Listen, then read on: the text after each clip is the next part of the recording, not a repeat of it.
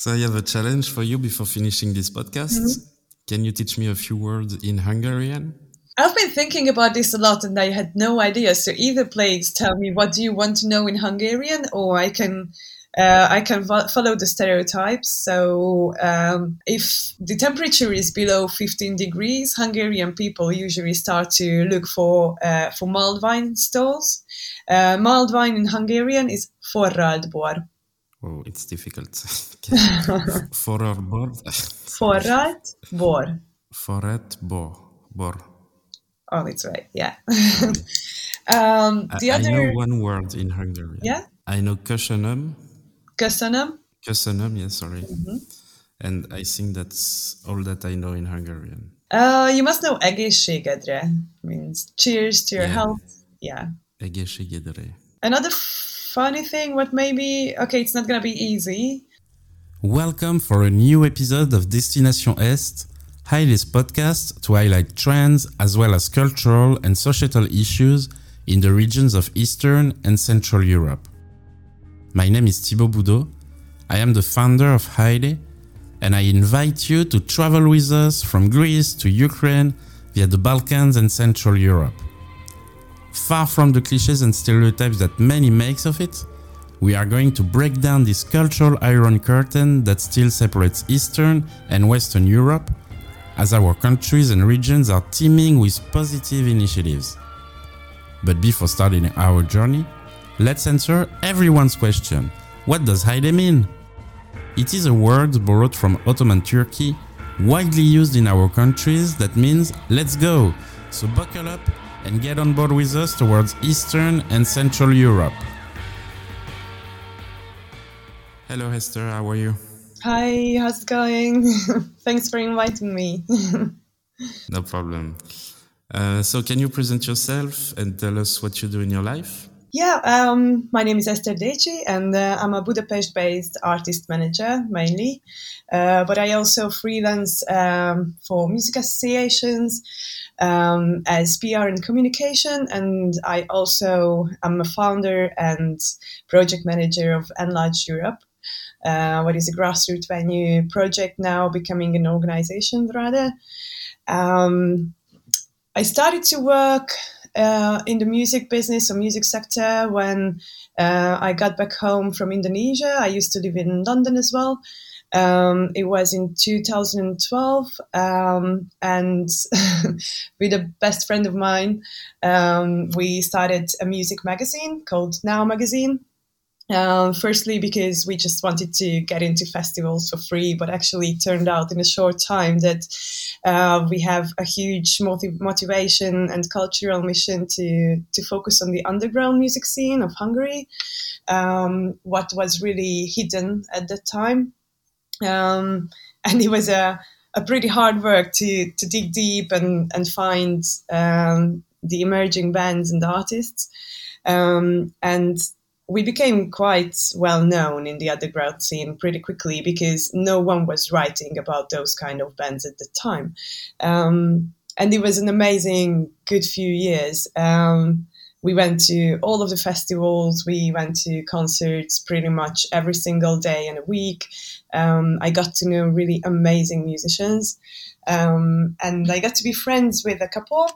Um, I mean, a couple of them uh, who just uh, moved back from London and wanted to start their band, uh, and I was really into their music. And I was like, "Oh yeah, just please let me help a bit. Just uh, I would like to organize some gigs." So that's how I ended up being an artist manager. It was around uh, 2015. I started my own um, label slash literary publisher project called Now Books and Music. Um, and yeah, the band was Royal Freakout, and they are still is. Uh, we still work together. Um, and then I realized that I'm more motivated to be an, be an artist manager than uh, a music journalist. Um, so we actually closed the magazine in 2019, uh, and now, um, yeah, I'm only working with bands and music and things like that. Um, currently, I'm actively managing Iamyank, a really amazing uh, and really creative uh, mus- musician and producer. He's into um, electronical music. Now he has a new jazzy kind of thing, uh, a new metal album, and and also he he's composing uh, contemporary classical as well. Um, and I also actively manage Woodstock Barbie. Um, they play, um, let's say, blues stoner with a bit of soul kind of thing. Um, it's really cool. It's really my kind of music, and all of them are really successful one way or the other. So I'm happy with them. Um, and yeah, uh, in a nutshell, that's that's about me. That's a lot. I didn't know you've done all this, and you travel a lot too. So that's uh, that's great for this podcast.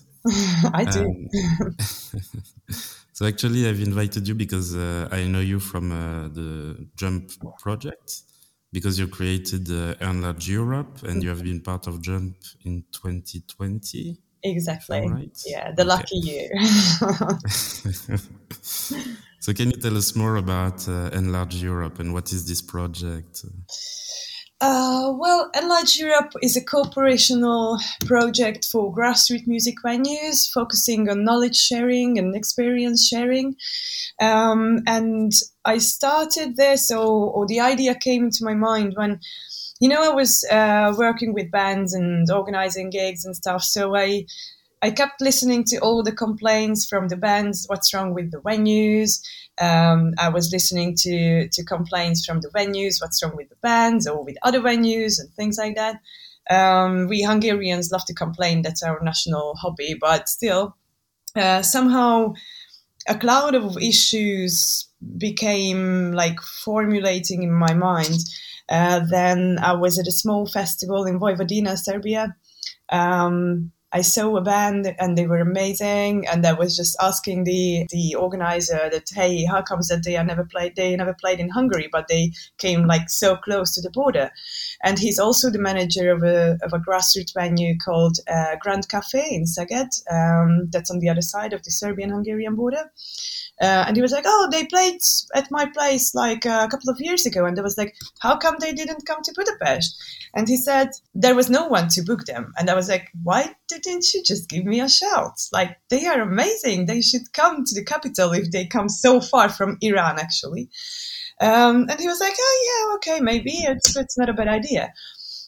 Um, and then I saw the Music Moves Europe School. You know that's um, that's part of Creative Europe, um, and and that was uh, mainly, or not mainly, but uh, the the call was to to do a project uh, what is cooperation between grassroots venues. And then I when I saw the call, I was like, okay, that's the frame of the whole issues and things and and ideas what I have in mind. Uh, so I was I was working on, on the application for a couple of months, um, and with the idea of Enlarge Europe, I applied to Jump as well to uh, just to give me a hand to with the details, you know, just to to make it work in practice. But then COVID came, uh, so mm EU was really late with the announcement. Um, actually, almost a year late. Um, so during Jump, I was still working on on the practical part of the project. Um, how would I do it whenever I actually can, or, or what's going to happen? And I was looking for more fundings in case we're not going to get the EU funding. Um, but luckily, we we got, or I got. Um, so when when jump ended and i received the notification and and i was like okay we just need to sign the agreement uh, i just had to push the start button and everything went smooth because it was all pre- well prepared and that's thanks for jump. Um, Enlarge Europe um, is mainly, as I mentioned, a cooperational project and, and knowledge sharing project for, for grassroots venues.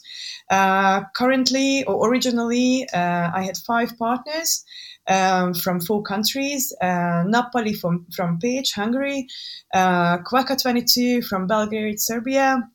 Uh, Zentropia from Zenta, Serbia as well, uh, Moskva Cafe uh, from Oradea, uh, Romania, and and who am I missing? Oh yeah, Channel Zero from Ljubljana, uh, Slovenia. Um, and the spine of the project uh, was five two days events um, all hosted by different venues, so mainly in different cities with different uh, focus topics. The first one was um, in May last year in Budapest uh, about uh, finance and business um, topics. Uh, the next one was in Ljubljana about communication. Uh, the Belgrade edition was about dealing with policymakers. Um, Pécs was sustainability, and Oradea was audience rejuvenation. Um, we, we were pretty well good with the, with the budgeting, so we actually managed to have uh, an extra one in Szeged um, this May. Uh, as a closing event, and that was uh, about venue networks, how they operate, how how a city can embrace more venues. Um, that was pretty good as well. Um, and also, uh, we had a large scale survey. Uh, what we gathered the data from all the four countries. Um, it was about listening trends, concert going habits, how we use social media in relation with concert going, like where we look up the concerts, how we follow the venues, what is important for the audience in the venues. Uh, we tried to measure the carbon footprint uh, that needs a bit more work in the survey. Um, and we launched the report um, just two weeks before MENT, which means end of May. um, and it can be downloaded from enlargeeurope.com slash survey. It's, it's really cool. Um, and it has really needed data. Like, um, Eurostat has a slight uh, statistics about cultural spendings, but within cultural spendings in an average household, we don't know how much do we spend on music, literature, theater, exhibitions, whatever. Um, and we try to measure that too. So it's even more detailed than their statistics. But obviously, um, with with the report, we need to keep in mind that between these countries there are economical and political differences. Um, so it's just an average within our region. But uh, we would like to repeat this survey yearly, so we can have like historical data too, and check out if the trending trends are um, uh, are changing or not. Um, obviously, we're gonna fine tune the the questionnaire as well and um, we actually launched uh, Enlarge Europe uh, with an awareness raising campaign. It was right at the beginning of, uh, not at the beginning, but kind of in the middle of the, the COVID, uh, when everything was uh, in lockdown. Uh, we invited uh, well-known musicians to the closed venues to be photographed on the empty stages, and and we asked them to tell us uh, why do they think a grassroots venue is important, either way on a personal level um, or for their career? And not surprisingly, uh, or they all said that they started their career uh, in in a grassroots venue. So yeah, uh, basically we wanted to point on on the issues that the grassroots venues are so fragile, but they are the cradle, the base of everything, all sorts of culture, arts. Um, they are the first step towards the major uh, festival stages and arena tours for all musicians. Um, and yeah, that was a really successful campaign. Uh, in the future, we would like to carry on with these kind of awareness raising activities. Um, and instead of having small events, we will have uh, a moving yearly event uh, for a bit uh, longer. We would like to open it up to not just for grassroots venue managers, uh, but grassroots music professionals too, uh, and artists as well, emerging artists. And luckily, we received it, we actually not received yet, but we received a notification just um, a couple of weeks ago that we're going to get uh, more EU funding so we can carry on with the project um, and move it from being a project to be an organization. Um, not a venue association, not a venue network only, but more like uh, a knowledge sharing still. So um, we would like to have like a really active hub of international uh, grassroots venues. And um, yeah, we would like to introduce uh, an advocacy system as well, um, a membership system, um, and, and and and I think pretty much that's all what we're gonna do in the in the next year or so. That's great. So many projects. Yeah. Can you just um, can you just explain to us what you mean by by a grassroots uh, venue? For the people that are listening to the podcast? Uh, yeah, grassroots venue is depends on um, depends on the context. Like uh, our members and partners uh, are in the capacity of in between, let's say, 80 and 3 400. But like a, a 600 capacity venue still can be counted as grassroots venue, depending on how they operate, uh, if they have other cultural function or not, depending on the country as well. Because if a country is lucky enough to have like really huge venues everywhere, then probably uh, the capacity limit can be a bit uh, above, like in the UK. Uh, but in Hungary, it's really common to have more like um, 50, 100, max 200 capacity venues. So our gas- grassroots is a bit smaller, let's say.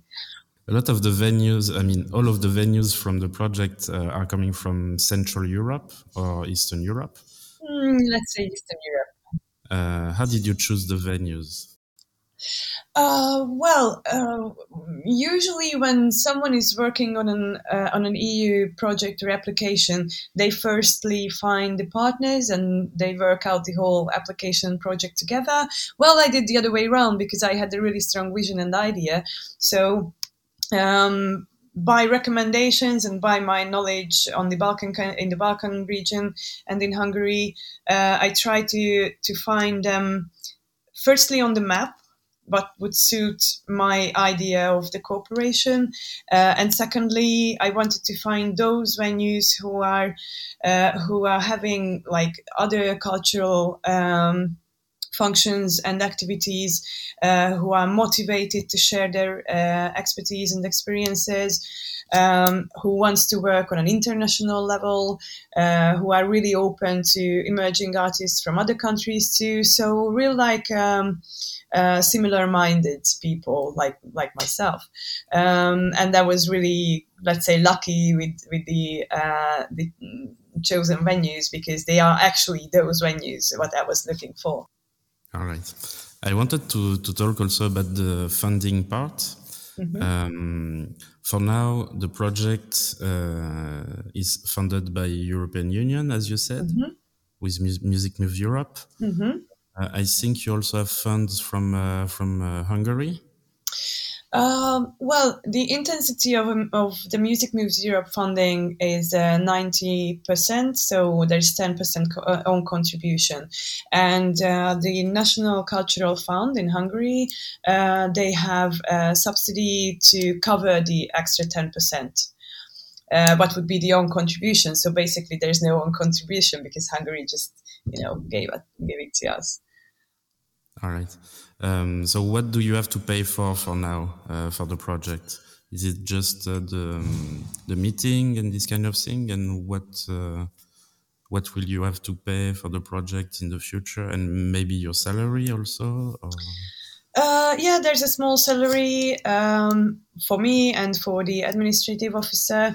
Um, also, we are organizing this three days event, what will look like kind of a showcase conference, but I would not use this word um, for many reasons.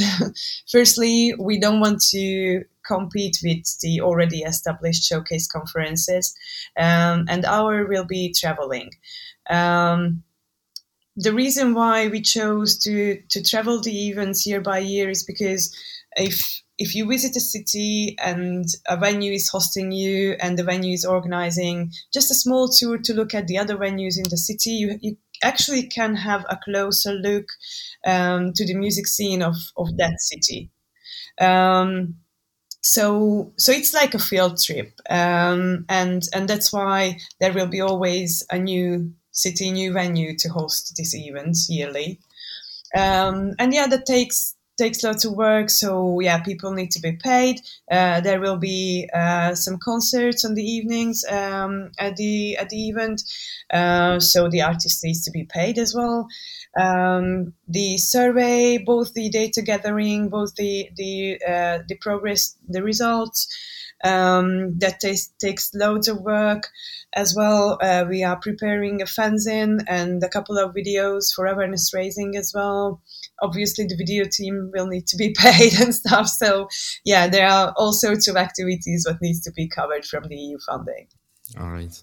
Yeah, I just wanted to to know more about this part also of the project mm-hmm. because it's not something that uh, that people talk a lot about, but it's mm-hmm. something really important when you mm-hmm. when you mm-hmm. create a project. The the funding part, it's always really sure. important. Sure, sure. So, can you tell us more also about the educational purpose of your project? Um, well, there is. Uh, uh, my experience was before uh, we launched Unload Europe that uh, there are really amazing grassroots venues um, everywhere in our region or everywhere in the world, probably.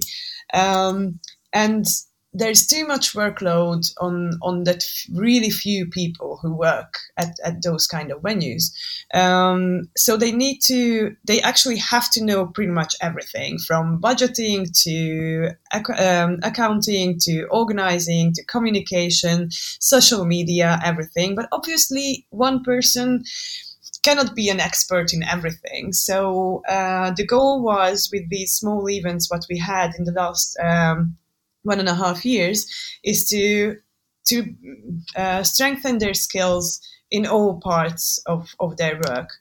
Um, that's why we had the different focus topics of financing, business, communication, da, da. Um, and it turned out during the way that uh, actually these people are really professionals and they really know so many things what can be shared between each other you know different practices different experiences um, just by getting to know each other and start a chat with each other.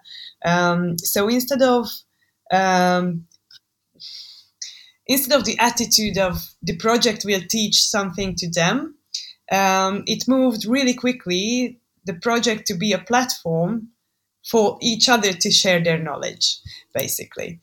Perfect. So, what kind of music can we discover while going to these venues? Oh, everything. Like, really everything. You would be surprised that, that it is everything. is there a band that uh, you've discovered in the past few months that you want to talk about? Um, yeah, I'm traveling to to showcase conferences, and I'm traveling in general, and I love to go to festivals. So yeah, yeah, sure.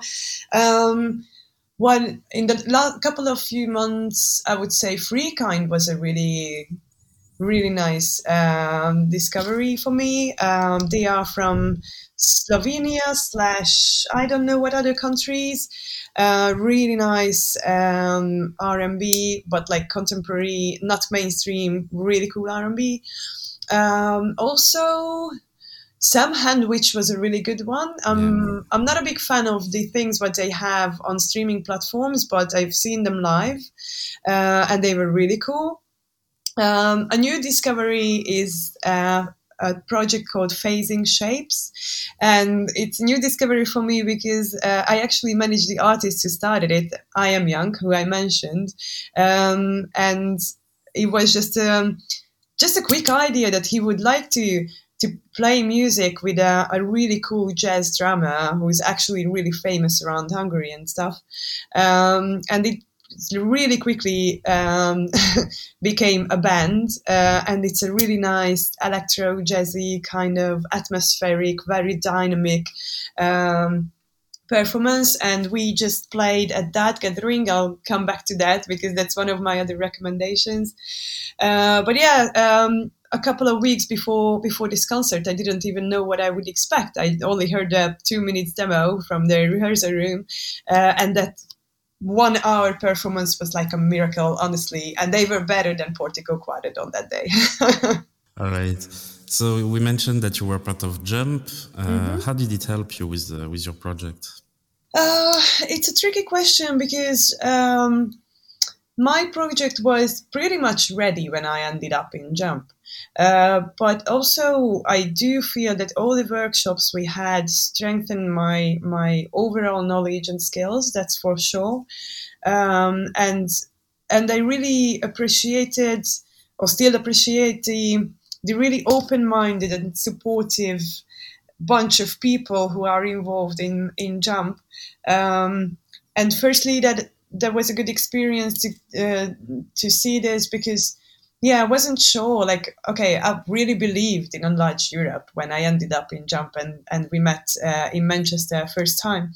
Um, but seeing their reactions and all those questions and supportive feedbacks uh, gave me really like a self confidence that I'm actually on the right way with this project. Um, and during the year, um, it was really like, um, you know, it was the first year of COVID, and and we needed this regular meetings to to know that we are there for each other. So it was like uh, an emotional support as well. And still, um, I can use all the connections uh, via via Jump, what is really useful still nowadays. Um, and and the the way they structured the whole mentorship is just amazing. I really enjoyed the whole year and the get together in Lisbon recently. Who was your mentor? Uh, my mentor was uh, Hallian Lindvall. So now we will speak about uh, more uh, travel things and mm -hmm. more about uh, the things that you like to do and, and everything and how you mm -hmm. travel and uh, these kind of things. Um, are you from Budapest? Or yeah? I am. Okay, all right. So, and you are now living in Budapest? Exactly. So, let's begin this uh, questionnaire with this question. What are your top three favorite things to do in Budapest? Uh, first, mm, yeah, uh, live music here is just so lively, and the cultural scene is really lively. So uh, the top one is just to live here in Budapest and be part of this cultural scene. Um, I really love my my regular bar or pub. It's a really tiny one. Um, it suits like max twenty people inside, maybe thirty, but that's like literally packed. Uh, called Hivatal, uh, means office. Uh, they have these files on the wall, like in an office, but that's actually the menu. the spine of the the file says the prices. Um, yeah, they're really friendly, and I, I go there really often um, in the past, let's say, seven years. Um, I love to cycle in the city, and Liberty Bridge is one of my favorite spots just to sit down on, on the bridge and um, and just look at the river and, and the city. It's, it's, it's really beautiful. I would, I would say that's my top three like personal things. All right. And you live in Buda or in Pest? I live in Pest, and I really uh, don't like those kind of conversations, like which part is better, Buda or Pest, and someone says, "Oh, oh, Buda." um, yeah, I, I, kind of grew up on the Buda side, uh, not kind of, but like, yeah, let's say I grew up on the Buda side. Um, it's nice, hilly, friendly, but also it's a bit poshy. What um, mm, I'm more into the Pest side. That's more lively in every way.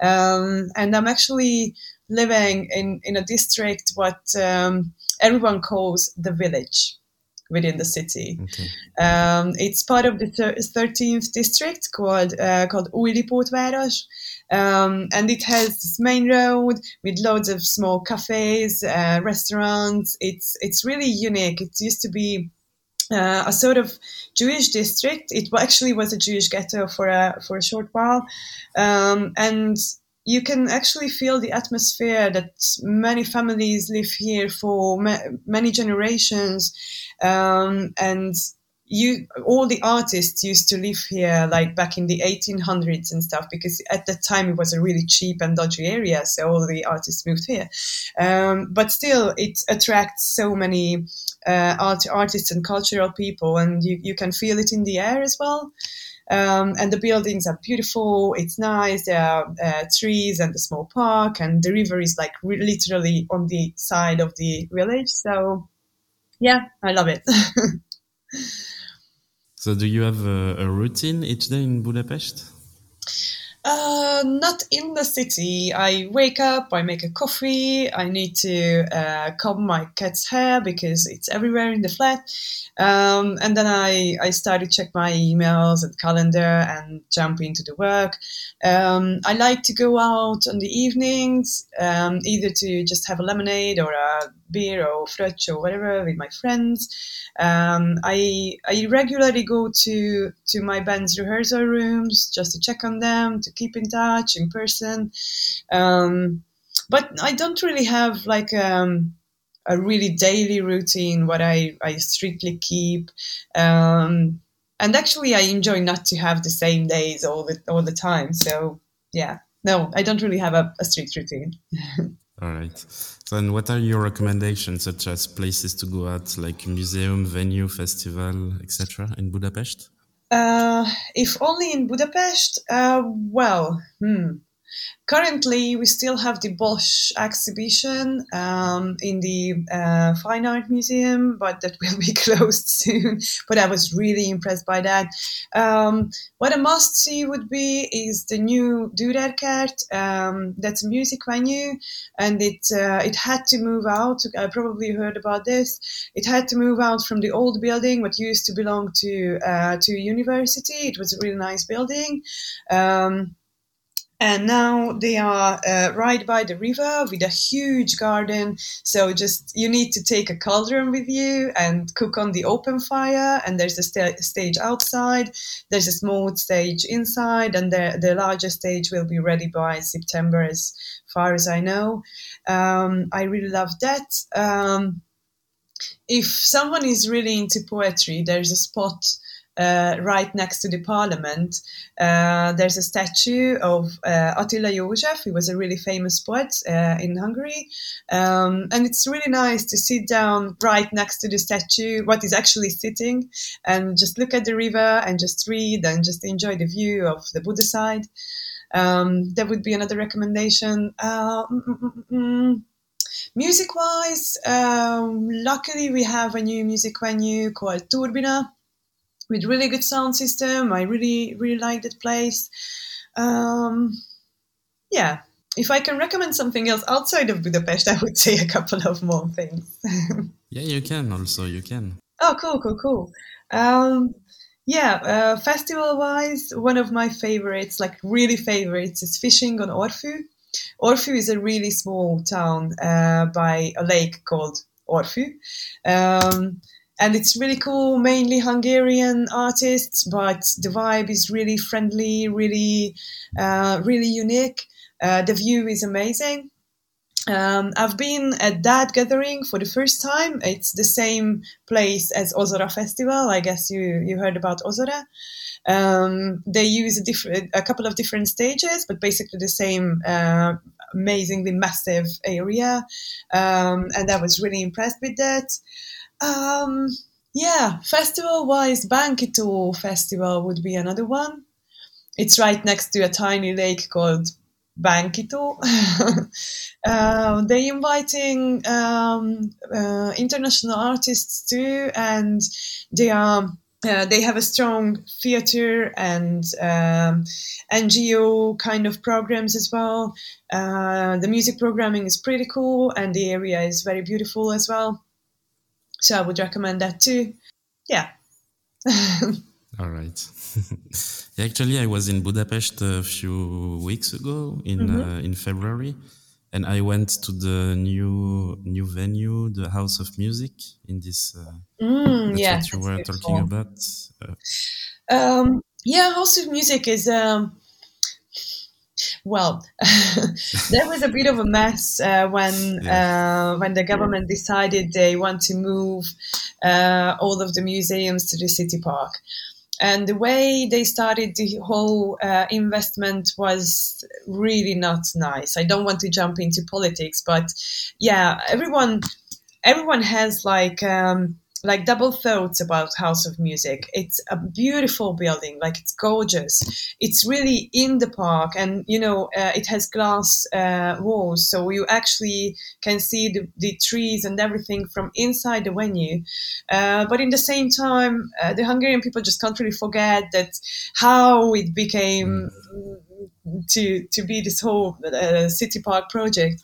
Um, the the sound system what they have is amazing. Uh, I had the luck to to perform there with Iamyank, not me myself, but obviously Iamyank, um, and I had really good experience. The the crew who works there are so friendly. Everything went smooth. It was a really really good experience to. Um, to perform there. So I can recommend it when you. They have a cool small library. They also have a really cool exhibition. Yeah, yeah, I mean the venue is beautiful. Even the sound mm-hmm. is great. Yeah, but, the sound uh, is great. I can understand that there is a lot of problem also in Hungary about uh, how these kind of things are funded and everything. So mm, yeah, let's jump to to something else. uh, also, you are not talking about the um, um, this uh, this bar that uh, that uh, what's the name of this? Uh, the small one, you mean? No, no, no. You know the the bar like um, that are very famous in Budapest. The um, oh, Szimpla. Yeah, like simple the Kert. Yeah.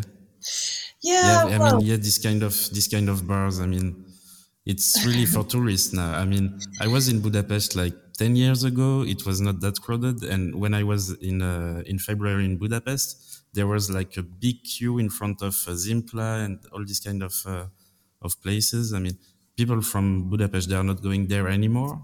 No, not really. Uh, I used to go there like I don't even dare to say how many years ago. kind of like when they opened, um, and you know it's it's a unique place. It's it's interesting. It has a nice interior with all these room dodgy kind of furniture and stuff. Um, and I'll be frank. There's there's a guy called Csaba uh, Gődér who is actually, uh, let's say, a partner or, or member of Enlarge Europe because he's managing this concert series Simpler Rocks.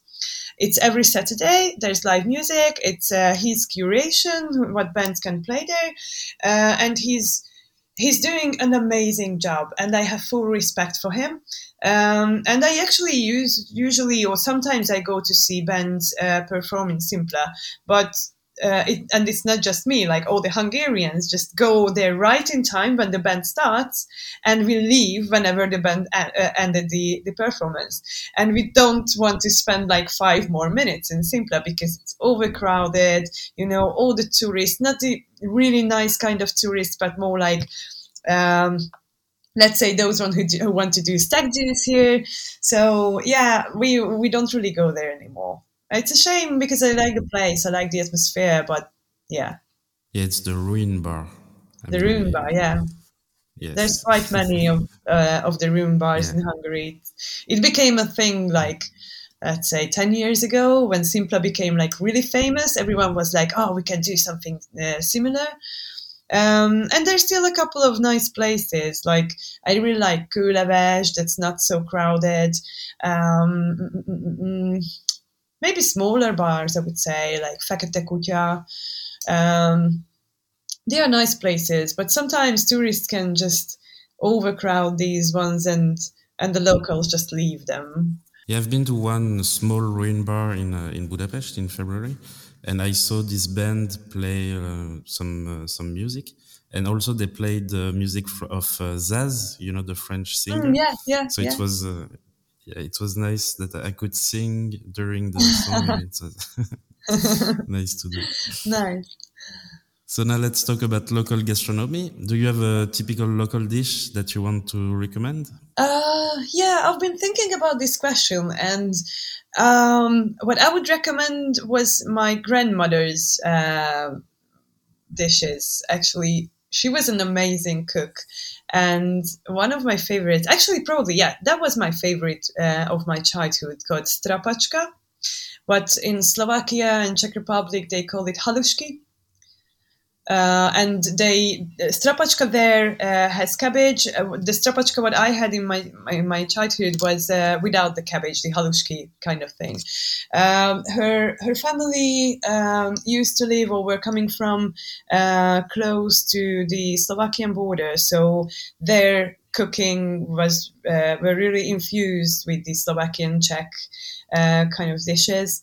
Um, and also, I would recommend. Uh, it's a really weird thing. Not many people in Hungary uh, knows this, but it's really typical.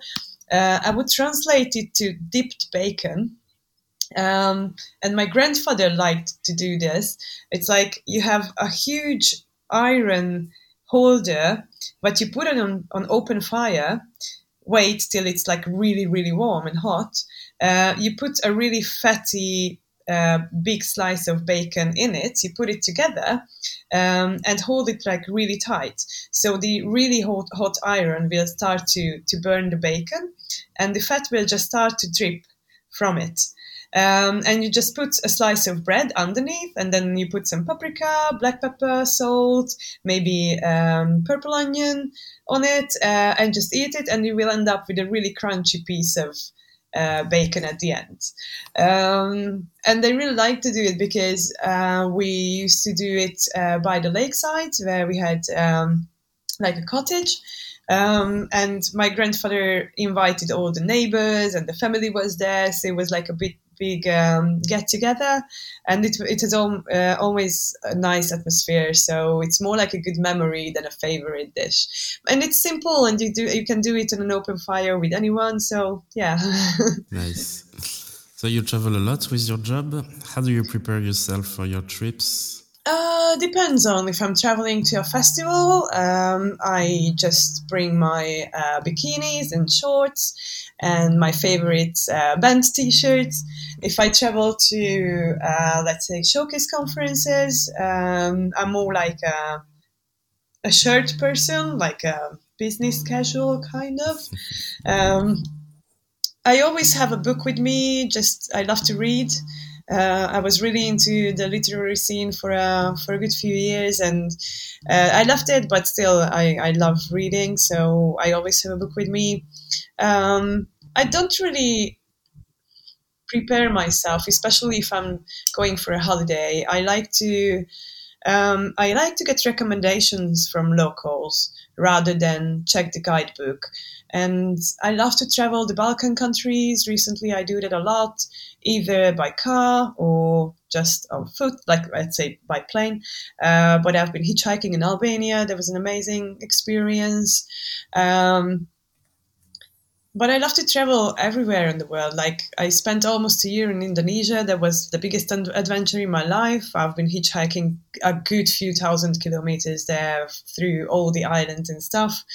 Um, I I was lucky enough to to spend some time in South Africa. There was another experience recently. I visited Cuba and Mexico, um, and you know I just I just love to end up in a country or in a city and just sit down with the locals and try to chat with them even if i don't know the language i just somehow i manage to you know communicate with people and somehow i end up to see so many amazing things and buildings but i'm not interested in guidebooks so i rather not prepare myself that's a way of traveling too i mean i try to mm-hmm. I, I ask this question because I want to know how everyone is, uh, is, is traveling, and there are different ways of traveling. So that's mm-hmm. that's good. Uh, that's one way to to do that. So, what can we find in uh, in your backpack when when you are traveling? Oh, um, what is common is a book. That's for sure. Either if I'm traveling to a festival or a conference or just a holiday, I always have a book with me. So, if I say the word holiday, what does it make you think of? yeah, it's like a Hungarian. Oh, haideo. we have this saying like, "Oh, it's pretty cool." I like this question actually. So I have a challenge for you before finishing this podcast. Mm-hmm. Can you teach me a few words in Hungarian? I've been thinking about this a lot and I had no idea. So either please tell me what do you want to know in Hungarian or I can uh, I can vo- follow the stereotypes. So um, if the temperature is below 15 degrees, Hungarian people usually start to look for uh, for mulled wine stalls. Uh, mulled wine in Hungarian is forralt bor. Oh, it's difficult. Forralt bor. Forralt bor. Forret bor. Bor. Oh, it's right. Yeah. um, the I, other. I know one word in Hungarian. Yeah. I know köszönöm. Köszönöm. Köszönöm, yeah, sorry. Mm-hmm. And I think that's all that I know in Hungarian. Uh, you must know egészségedre means cheers to your Yeah. health. Yeah. Egészségedre. Another funny thing, what maybe okay, it's not gonna be easy, but it's it's a stereotypical Hungarian thing. Like um, somehow people keep apologize um, in the shops when they pay if they have like big notes, like ten thousand forints or two two thousand forints, because usually there is no enough change at the cashier. Um, so when you step there, you start with the sentence "Bocsi, nincs kisebb." Sorry, I don't have smaller. Bocsi, nincs kis- nincs- nincs kisebb. Bocsi, nincs kisebb. Okay, it's Hungarian is very difficult. Actually, I have a French friend that knows how to speak Hungarian, but the the the language is very very difficult. I mean, I don't know how he, he learned it. and now when he come back in uh, in Hungary, he knows how to speak Hungarian, so he's really really good about that. All right, thank you so much for that. Thank you for Uh, inviting me. I have one last question to finish the podcast. Do you have a recommendation for us? It can be like a song, Instagram account, a YouTube channel, a book, everything you want. Um, I would recommend the YouTube channel. Uh, what I just uh, I discovered it recently. Um, it's called With Willie, like walking with Willie, um, and it's a guy from New York who ended up um, in in Budapest. Uh, now he has a Hungarian wife, uh, and he started uh, this video series of his going to different districts, and he tries to speak Hungarian. He's explaining um, the history of the district, of the buildings, of some Hungarian history in general, and it's super funny the way he's pronouncing the Hungarian words, but he also mixing it with with uh, American English. Um, and I'm not sure if it would be super funny for any, any other nations, but we Hungarians, like uh, myself, I'm, I keep laughing at it, and it's it's cool. Uh, and his history historical knowledge of Hungary is actually better than mine. So All right, I will put it in the in the description of the podcast. sure, I'll send you the link. Okay. Thank you so much, Esther, for your time, Thank you. and see you soon. See you soon. Thank you all for listening to us. Thank you also to our guests for this beautiful story. Finally, thank you to the Slovenian band Nowhere for kindly lending us their music, Colors. You can find them on all the good streaming platforms. While waiting for the next episode, do not hesitate to react to this podcast by giving us your tips. You can also follow Heidi on social networks, comment, like, and share. See you soon. Bye.